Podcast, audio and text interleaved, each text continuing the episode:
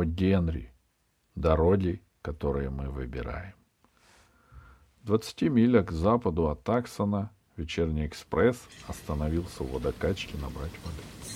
Кроме воды, паровоз этого знаменитого экспресса захватил еще кое-что, не столь для него полезное. В то время как кочегар отцеплял шланг, Боб Титбол, акула Дитсон и индеец-метис из племени Криков по прозвищу Джон Большая Собака влезли на паровоз и показали машинисту три круглых отверстия своих карманных артиллерийских орудий. Это произвело на машиниста такое сильное впечатление, что он мгновенно скинул обе руки вверх, как это делают при восклицании «Да что вы! Быть не может!» По короткой команде акулы Дитсона, который был начальником атакующего отряда, машинист сошел на рельсы и отцепил паровоз и тендер. После этого Джон Большая Собака, забравшись на груду угля, шутки ради направил на машиниста и кочегара два револьвера и предложил им отвести паровоз на 50 ярдов от состава и ожидать дальнейших распоряжений. Акула Дитсон и Боб Титбол не стали пропускать сквозь грохот такую бедную золотую породу, как пассажиры, а направились прямиком к богатым россыпям почтового вагона. Проводника они застали врасплох. Он был в полной уверенности, что вечерний экспресс не набирает ничего вредного и опаснее чистой воды. Пока Боб Титбол выбивал это пагубное заблуждение из его головы ручкой шестизарядного кольта, акула Дитсон, не теряя времени, закладывал динамитный патрон под сейф почтового вагона.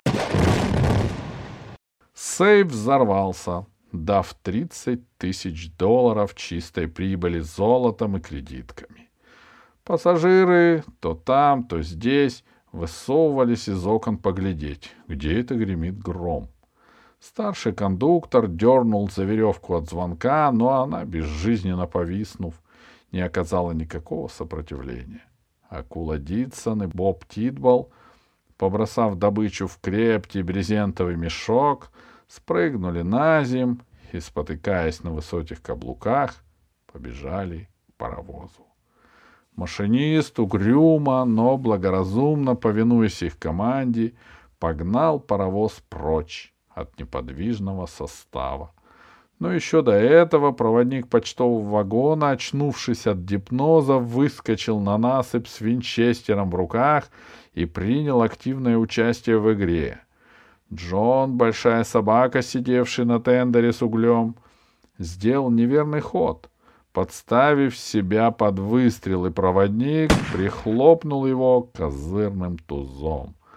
Рыцарь большой дороги скатился на зем с пулей между лопаток, и таким образом доля добычи каждого из его партнеров увеличилась на одну шестую. В двух милях от водокачки машинисту было приказано остановиться — Бандиты, вызывающие, помахали ему на прощание ручкой и, скатившись вниз по крутому откосу, исчезли в густых зарослях, окаймляющих путь. Через пять минут, с треском проломившись сквозь кусты, чапораля они очутились на поляне, где к книжным ветвям деревьям были привязаны три лошади.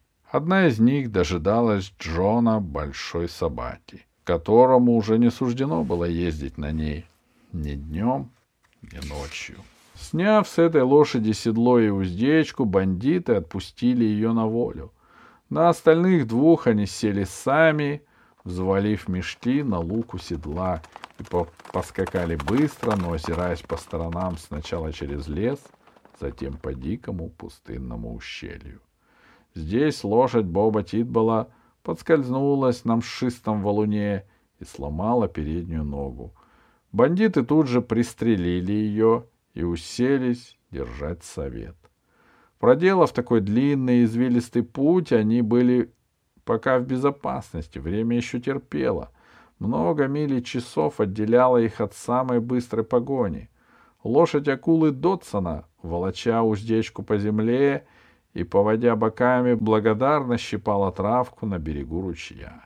Боб Титбол развязал мешок и, смеясь как ребенок, выгреб из него аккуратно заклеенные пачки новеньких кредиток и единственный мешочек с золотом.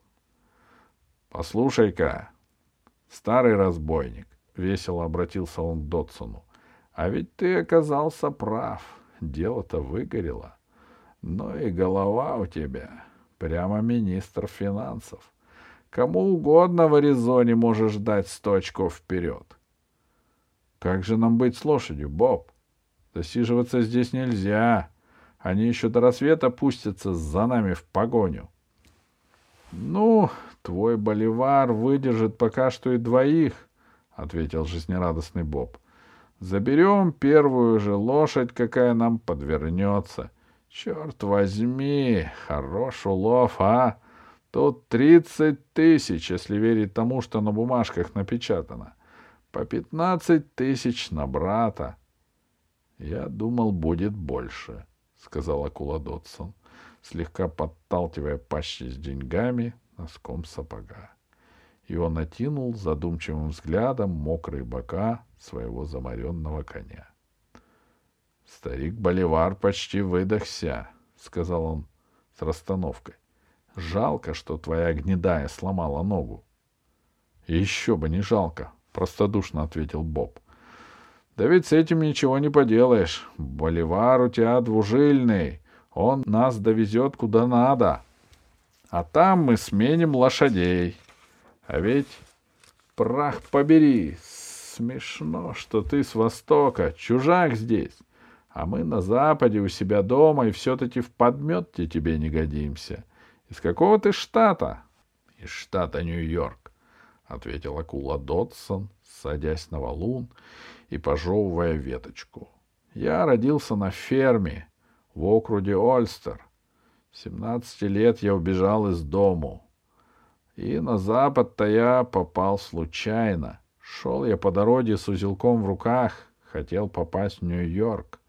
Думал, попаду туда и начну деньги загребать. Мне всегда казалось, что я для этого и родился. Дошел я до перекрестка и не знаю, куда мне идти. С полчаса я раздумывал, как мне быть. Потом повернул налево. К вечеру я нагнал циркачей-ковбоев и с ними двинулся на запад. Я часто думаю, что было бы со мной, если бы я выбрал другую дорогу. — А, по-моему, было бы то же самое, — философски ответил Боб Титбол. — Дело не в дороге, которую мы выбираем. То, что внутри нас, заставляет нас выбирать дорогу. Акула Дотсон встал и прислонился к дереву.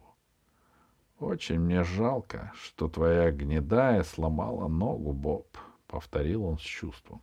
— И мне тоже, — согласился Боб. — Хорошая была лошадка. — но до Боливар нас вывезет. Пожалуй, нам пора и двигаться, акула.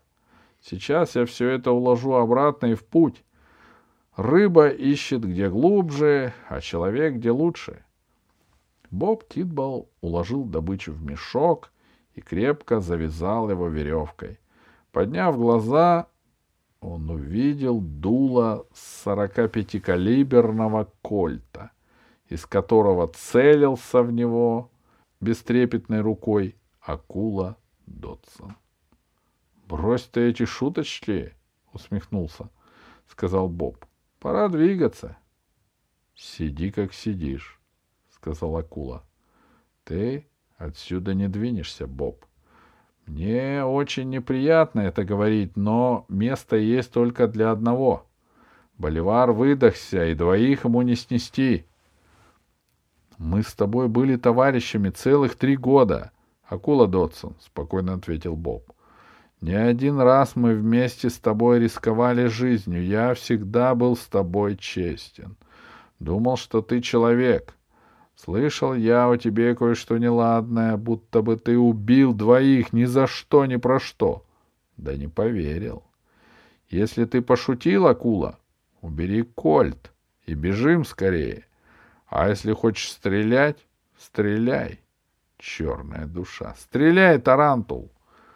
Лицо акулы Дотсона выразило глубокую печаль.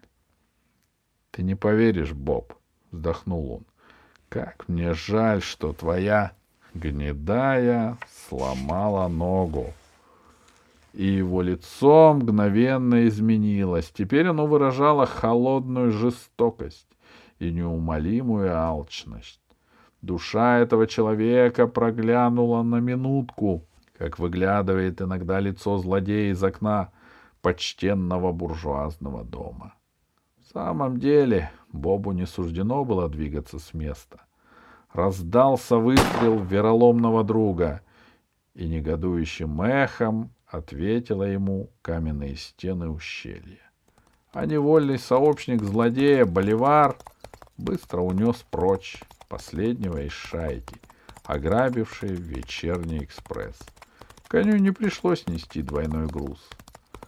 Но когда акула Дотсон скакал по лесу, деревья перед ним словно заслало туманом.